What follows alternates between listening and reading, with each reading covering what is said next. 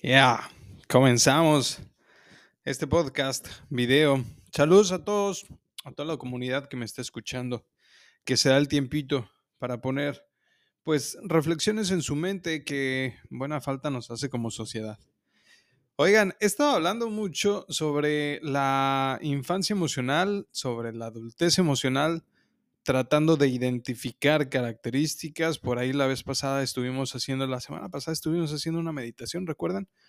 Un ejercicio para poder ir soltando a ese niño emocional y comenzar a darle más importancia a la disciplina.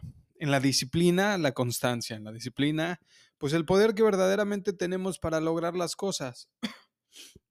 Dentro del logro de todas aquellas metas, sueños, éxitos que queremos alcanzar. Eh, lo más importante para mí, lo más sagrado es que empiezas a descubrirte, que te das cuenta que viniste esta vida a trabajar, que viniste aquí a evolucionar.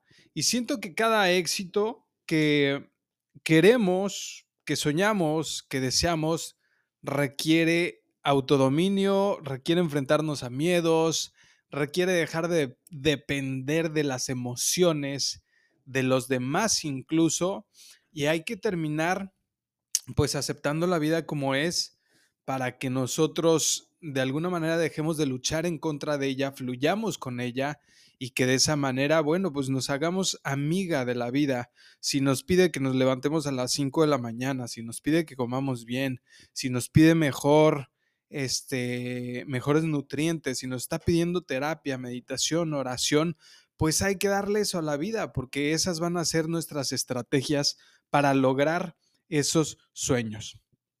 Hoy en día, sabemos perfectamente que no es nada fácil mantener un buen matrimonio, que a través de los años se sostenga y que se sostenga fuerte.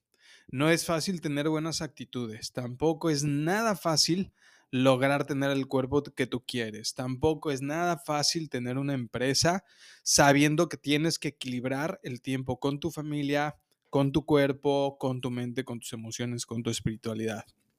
Sabemos que tampoco podemos estar dependiendo de un empleo y ya, que hoy en día no tenemos prestaciones, que hoy en día no vamos a tener este tal vez aguinaldos, liquidaciones, que no vamos a tener una jubilación. Todas esas son cosas de la vida, de la vida que tal vez les tocó a tus papás, a mis papás, tal vez, pero tal vez no. Y como haya sido, hoy en día tenemos que pararnos en nuestro presente y aprovechar que tanto se nos está dando una libertad de decidir a qué queremos dedicarnos, podemos estar pensando en un trabajo en el que pues podamos elegir qué nos gusta, qué nos apasiona, para qué somos buenos, cómo le podemos ayudar al mundo con todo esto. ¿Sí? Cosa que tal vez nuestros papás no pudieron elegir porque eran otros tiempos, se necesitaba pues tener más garra para poder vivir bien, ¿estamos de acuerdo? Que tenías que trabajar o, ellos, mejor dicho, tenían que trabajar en lo que hubiera, tal vez, eh, aprender a ahorrar, eh, guardarse unas monedas, guardarse unos ahorros, no estarlos gastando o decían malgastando en cosas que no eran necesarias. Hoy creo que son tiempos distintos, la economía también ha cambiado.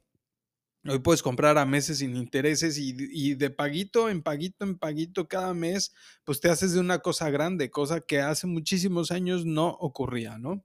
Entonces hay pros y contras. La vida actual está cambiando, incluso el modelo emocional, el modelo mental es muy diferente. Si nosotros no aprendemos a pensar diferente que ellos, no vamos a podernos, digamos, pues sentir bien. Hace rato yo te decía, pues no tenemos que depender de las emociones, ¿cierto? Sí, no tenemos que estar dependiendo de las emociones para hacer las cosas, para poder alcanzar metas retos, éxitos.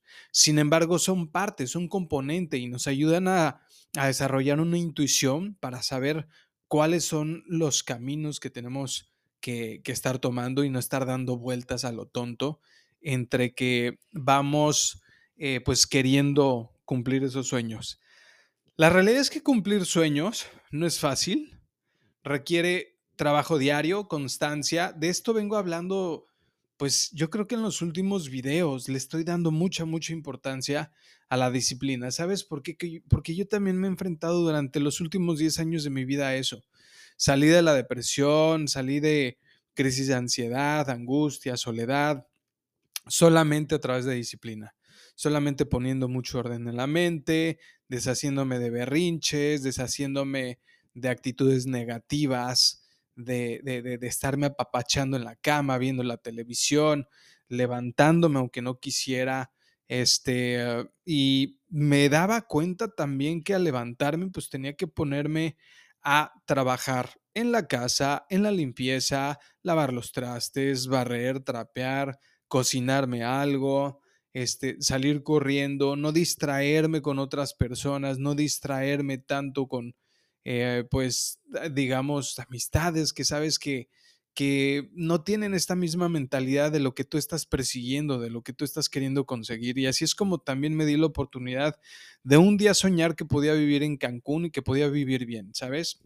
Lejos de creer que solamente se trata de dinero y trabajo, se trata de una estructura mental, literal, de estar rompiendo creencias familiares, de estar creyendo que no puedes por cómo te fueron enseñando eh, sobre cómo es el dinero, cómo es la naturaleza, cómo es que cuesta tanto trabajo, que te merezcas una buena vida. Muchas creencias que en realidad son justificaciones, son miedos que están atorados en nuestro sistema familiar, ¿sí? Y en ese ir creciendo me di cuenta que gracias a Dios que me puso en el camino la psicología, de la metafísica, lo holístico, hoy en día el ejercicio, la calistenia, el yoga, tantas herramientas que me está dando Dios y que yo digo, puta, me encantan, pero son tantas cosas que tengo que hacer que ahora no les hallo orden, y, hay una vocecita en mi cabeza que me dice, pues no las quieras ordenar, simplemente fluye y ve haciendo una cosa a la vez en la medida de tus posibilidades y vas a ver que al final del día o al final de la semana logras avanzar demasiado. Al final tu vida nunca se va a acabar y nunca va a tener que dejar de haber metas, ni tampoco vas a tener que dejar de aprender, ni tampoco vas a dejar de tener ganas de, de evolucionar, de dar más, de crear más contenido, más cursos, más conferencias, más constelaciones, más yoga, más ejercicio. Yo ya me veo siendo ese güey durante toda mi vida. No sé tú si ya más o menos tienes esa, esa claridad de hasta dónde vas a seguir haciendo lo que estás haciendo hoy en día porque también me voy topando con que, bueno, logras estas metas y luego, ¿qué pedo? ¿Ya no vas a querer tener más metas? No, la neta es que sí, pues a eso venimos. Si no fuera a través de las metas, si no fuera a través de los logros, no sabríamos realmente quiénes somos y quién eres realmente lo que tú logras, las cosas que vences todo aquello que te saca del dolor y que te pone en un éxito es el proceso del perdón. Perdonaste una herida. Cuando te dijeron tus papás que no podías y tú dijiste, ah, cabrón, ¿cómo que no voy a poder? Ya perdonaste una herida que estaba escrita en tu familia y tú agarraste toda la disciplina que pudiste, llegaste a esa meta y algo que le pasa a muchas personas es que llegan a las metas y se dejan caer otra vez, como que regresan al antiguo yo como que regresan al, niño emocional, ¿me entiendes? Y no, tenemos que ir comprendiendo que si ya lo lograste una vez, lo puedes lograr dos, tres, cuatro, cinco veces. No es lo mismo lograrlo una vez que lograrlo cinco veces, por el amor de Dios. Esto te da muchísimo mayor estructura, mucho mayor poder, más invulnerabilidad en la medida que te concentras en todas esas metas. Ahora, ¿por qué te estoy hablando de todo esto como preámbulo?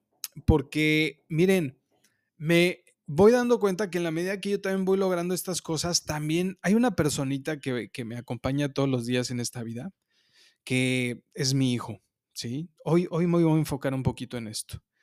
Mi hijo, desde que nació, voltea, se me queda viendo. Hay veces que yo no, yo no veo que él me está viendo, pero de repente ya agarra palabras, pero de repente mi hijo cuando empezó a caminar ya se ponía mis zapatos, este, me decía que ella quería ser como yo. Y qué gran responsabilidad y compromiso es ser un papá y ser un papá lo más chingón que puedas. Porque la verdad es que a mí sí me cae el 20 de que cosa que haga, cosa que va a estar aprendiendo él. cosa que yo esté haciendo, perdón, es que acabo de desayunar, cosa que yo esté haciendo, cosa que él va a querer copiar que si yo estoy sintiendo X emoción, él también la puede sentir. Si yo estoy sintiendo X síntoma en mi cuerpo, también la puede llegar a sentir. Que si yo tengo cierto miedo, él también tiene cierto miedo. No sé si me lo comprendan, pero nuestros hijos son el síntoma de lo que nosotros somos y hacemos. Así de sencillo. Ellos piensan lo mismo que nosotros les vamos enseñando. Normalmente nos ponemos a ver hacia atrás cómo fueron nuestros padres, abuelos, tíos, etcétera, y de ahí nuestros traumas, ¿no? Y de ahí nos justificamos, y de ahí buscamos el tema de qué injusta es la vida. ¿Por qué vengo de una familia así? Espérate tantito, no hay que ser así de rencorosos, odiosos y también descalificadores, porque la realidad es que pues todas las familias estamos en las mismas. ¿Sí? Con diferentes colores, sabores y, acontecimientos, pero son las mismas heridas, todos estamos viviendo exactamente lo mismo. Ya nos abandonaron, ya, ya nos rechazaron, ya nos humillaron, ya nos han traicionado y nosotros también hemos hecho todo eso, eso también se lo hemos hecho a alguien.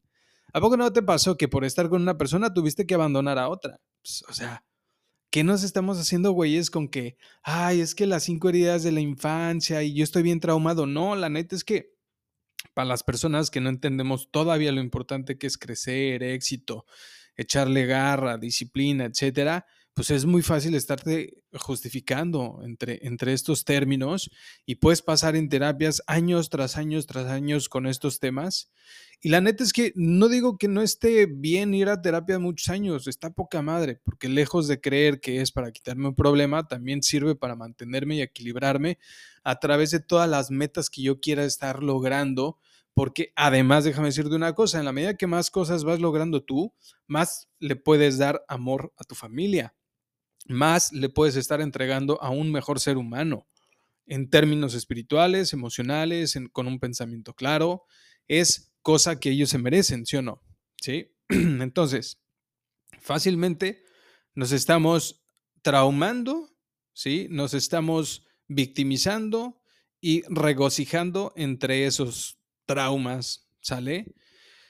Entonces de ahí las injusticias, pero tampoco nos ponemos a ver que nosotros también podemos estar siendo bien injustos con los que vienen más adelante de nosotros. O sea, nosotros tenemos un sistema de pensamiento, un sistema emocional, actitudinal y sobre todo de reacción o de acción, de decisión o de pues me vale, no me importa lo que esto que yo estoy haciendo, pues soy alcohólico, sigo chupando, no me importa cómo le afecta a mis hijos, güey, o sea, discúlpame, pero esto yo creo que este estilo de vida ya está caducando. Como que esto ya no es parte del siglo XXI, discúlpenme que lo vea de esa forma, pero yo digo que esos estilos de vida donde las drogas, donde tanto, pues tanto niño emocional, ¿no? Que no quiso crecer. ¿A poco no? Pues eso ya es del siglo pasado, porque pues en, esos tiempos pues había más guerras, si quieres que lo justifiquemos, ¿no? La Segunda Guerra Mundial, la Revolución, este, pues, cuánta madre, ¿no? En todos lados ha habido maltrato, que si se los robaban, que si los lastimaban, que si los violaban, los humillaban. Y no es que no le dé importancia a eso, sino que en la medida que nosotros nos preparamos psicológica y espiritualmente, pues ya no vamos permitiendo ese estilo de vida tampoco, ¿no? Eh, a mí me ha tocado mucho trabajar con, personas alcohólicas, drogadictas, con gente de la, de la cárcel. Pues es gente que tú escuchas y la verdad es que parece que no están en estos tiempos, están en, el, en sus tiempos pasados, están en la adolescencia, están en sus niñeces y pues desde ahí el marco que les pinta este mundo pues es muy amenazador, ¿cierto? Pero yo creo que también es responsabilidad de cada persona. También conozco mucha gente que ya estuvo en la cárcel, que fue drogadicta, que también fue alcohólica y que le chingó y que hoy en día pues prefieren a Dios, que prefieren el deporte, este, y trabajar muchísimo, no solamente pensando en su familia, sino también en merecerse una vida que no pudieron tener cuando eran machavitos o machavitas, ¿cierto? Entonces, ¿para qué nos sirve todo el dolor? Pues sencillamente para volvernos más disciplinados, más creativos, más estructurados, más chingones, la neta, ¿no? Y que de aquí para adelante, pues también le podamos ofrecer a las siguientes generaciones algo mejor. Si nosotros decimos en algún punto de nuestra vida que nuestros antepasados fueron muy mala onda, que no pensaron en nosotros, que no este, pensaban en cómo iba a ser la familia a futuro, pues nosotros tampoco estamos haciendo lo mismo. Entonces, tú vas a dejar un legado, yo también voy a dejar un legado, vamos a dejar una herencia, vamos a dejar una información en este universo que se, se, va a transmitir a las siguientes generaciones, al menos cuatro generaciones y por allá dicen que hasta siete generaciones. Esa es parte de nuestra responsabilidad, porque no se trata de, ah, pues es mi cuerpo y me vale madres el, el mundo. Ah, pues yo he decidido lo que hago, yo soy libre de hacer lo que quiera con mi vida. No, discúlpame. Vives entre, entre muchos seres humanos en una naturaleza, ¿sí?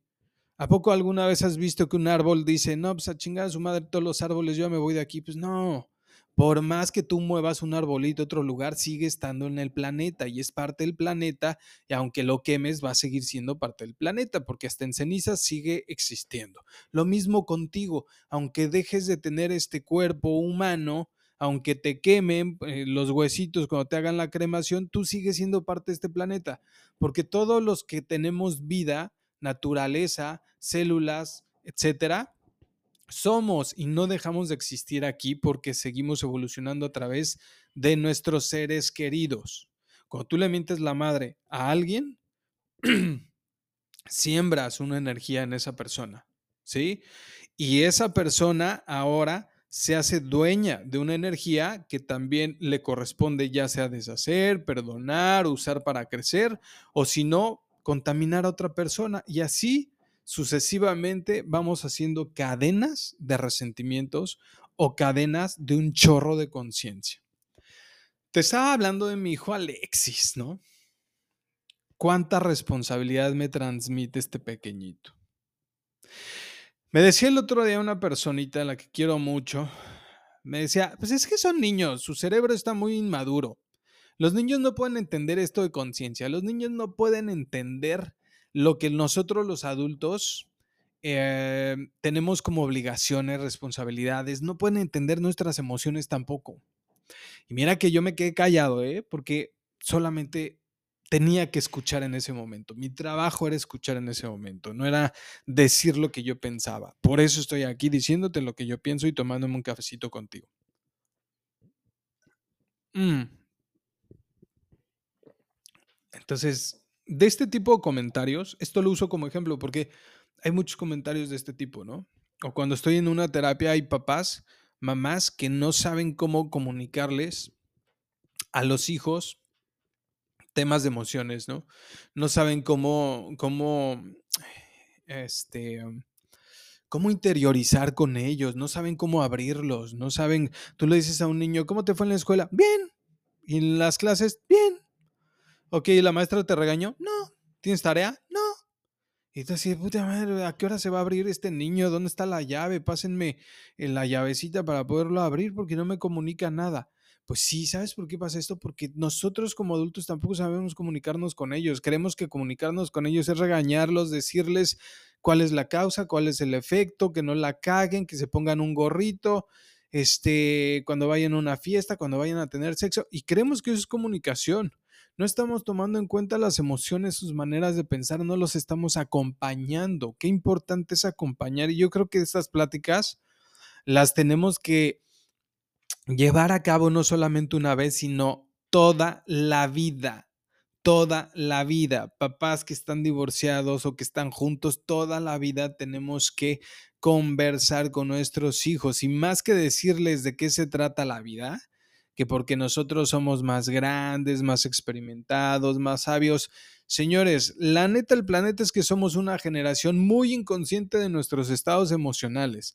Ellos ya tienen más herramientas que nosotros porque en las escuelas ya hay psicólogos, porque en las escuelas ya les hacen exámenes aptitudinales, porque ya tienen pláticas de sexualidad, porque ya van teniendo pláticas con sus maestros, con algunos profesores que ya van entendiendo de emociones, con gente que ya ha ido a terapia y nosotros tal vez no hemos ido a terapia. Nosotros apenas vamos empezando, nuestra generación apenas va empezando. Ellos ya conviven con más gente que ha tenido, em, pues obviamente, más empape, más conocimiento sobre la educación, sobre la psicología, sobre cuestiones espirituales. A mí me da mucho gusto que hoy en día llega gente conmigo de entre 19 a 25 años a decirme, Charlie, quiero terapia. Mis papás no están de acuerdo, pero yo sí quiero terapia. Fíjense, a eso me refiero, a ese tipo de evolución. ¿Sale? Hay chavos que me ha tocado que le ruegan a sus papás que no les quiten la terapia, por favor, porque este cabrón es el único que siente que les escucha que no los está juzgando, que no los critica, que no los está diciendo en qué están bien o en qué están mal, simplemente les vamos acompañando. Y también me he puesto a pensar que estos son recursos que los papás necesitan aprender, acompañar a sus hijos. Todo esto, créeme, tanto que lo leo, tanto que lo escucho en mis pacientes, lo escucho también en las conferencias, en los retiros que podemos ahondar fuertemente en temas personales, en temas sobre nuestro pasado, sobre nuestro presente, decisiones y qué vamos a hacer con nuestros hijos o con nuestros familiares, ¿no? A futuro. Es decir, tomar iniciativas distintas. Pero también lo voy aprendiendo a través de mi hijo, aprendiendo que cada cosa que yo hablo con él, con el corazón, con las emociones. A mi hijo yo le dejé tener miedo hace muchos años ¿A qué me refiero con miedo? No es que me dé miedo sus berrinches, no es que me den miedo sus palabras o que me grite o que maltrate. No, no, no, no, no. Miedo, le, dejé de tener miedo porque dejé de desear que él me viera como un héroe. ¿Sí? Dejé de desear que él viera en mí un buen hombre. E, esos términos para mí están más que obsoletos, anticuados para mí era más importante y seguirá siendo más importante que vea a este cabrón, su papá, como un ser humano que también está desarrollándose, aprendiendo, evolucionando. Incluso siento menos pesar si no intento ser un superhéroe, si no intento ser correcto, si no intento ser el mejor para él. Lo único que le enseño, la neta, ¿eh? te lo digo de corazón, es que me encanta mi trabajo, que me apasiona, que desde las 5 de la mañana ya estoy haciendo contenido, que al mismo tiempo también puedo estarle dando un beso, haciéndole su desayunito, preparando todo para llevarlo a la escuela.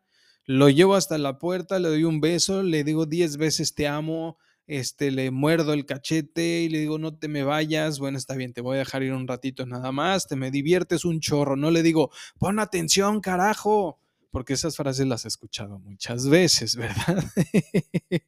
no, le digo, diviértete un chorro, pásatela toda madre, ayúdale a tus compañeros, ayúdale a la maestra, hijo, porque sabes que de eso estás hecho de amor. Así es que ama a todos los que estén hoy en tu camino. Bendiciones. Y bueno, vamos reproduciendo este tipo de conciencia con ellos y no manches, a mí que no me salgan con que su cerebro está inmadurito, casi casi me dicen los niños están pendejos, no es cierto, están más conscientes que nosotros, tienen más iniciativa que nosotros. También se cansan, tampoco tienen ganas de comer todo el pinche día, tampoco quieren comer en, en los horarios que nosotros les queremos establecer, tampoco se quieren bañar, tampoco quieren dormir bien, tampoco quieren... ¿Por qué? Porque son seres humanos igual que tú, igual que yo, que tampoco tenemos hambre, que también estamos estresados, que tampoco queremos dormirnos a nuestra hora porque queremos ver una película, que tampoco quiero bañarme hoy, chingado. ¿Qué tiene malo que no me quiera bañar? ¿Cuál es el pedo? Son iguales que nosotros. La diferencia es que ellos sí se atreven a decirlo, a sentirlo, y nosotros, pues de alguna manera, pues nos callamos estas cosas. No digo que está bien, que está mal, simplemente cuál sería la diferencia de acompañarnos como familiares en este proceso. De papá a hijo, de hijo a papá. A mí me dice mi hijo, papá no me quiero bañar. Yo le digo, yo tampoco. Curiosamente yo tampoco. Papá no me quiero despertar para la escuela. Le digo, ya sé, hijo, yo también estoy bien madreado, dormí bien mal, oye, necesito más horas. Es más, hazte para allá, déjame acuesto tantito contigo y lo abrazo. ¿Y saben con qué me salió el otro día después de que lo abracé cinco minutos en la cama a las cinco y media de la mañana? Me dijo, ándale papá, ya levántate y ya vámonos, porque si no se nos va a hacer bien tarde. Y yo, ¡ay, güey! a mí que no me digan que su cerebro está inmadurito, porque no son cosas del cerebro, no son cosas neuronales y ya. Yo no digo que no participen en los procesos cognitivos, ¿sí? Este, neuronales, todos nuestros sentimientos, emociones, apreciaciones, etcétera, etcétera, etcétera, sentidos, todo va de la mano. Sin embargo, el amor con el que manejamos las cosas no depende de que el cerebro esté maduro. Si tú le das a un gatito mucho amor, va a ser un gato amoroso. Y por ahí hay frases que digo, ay Dios mío, en estas cosas creíamos. No les des todo el amor, no les des todo el dinero, no les des todo. Espérate, si estás en un punto en el que te sientes víctima, es obvio que ya no les quieres dar tanto.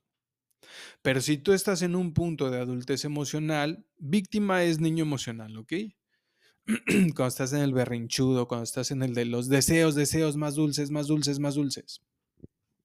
Pero cuando estás en el adulto emocional, tú sabes y eres responsable de darles todo, pero explicarles el, el, el, el, por qué sí nos merecemos todo. ¿Sabes por qué nos merecemos todo? Tú sabes por qué sí nos merecemos todo.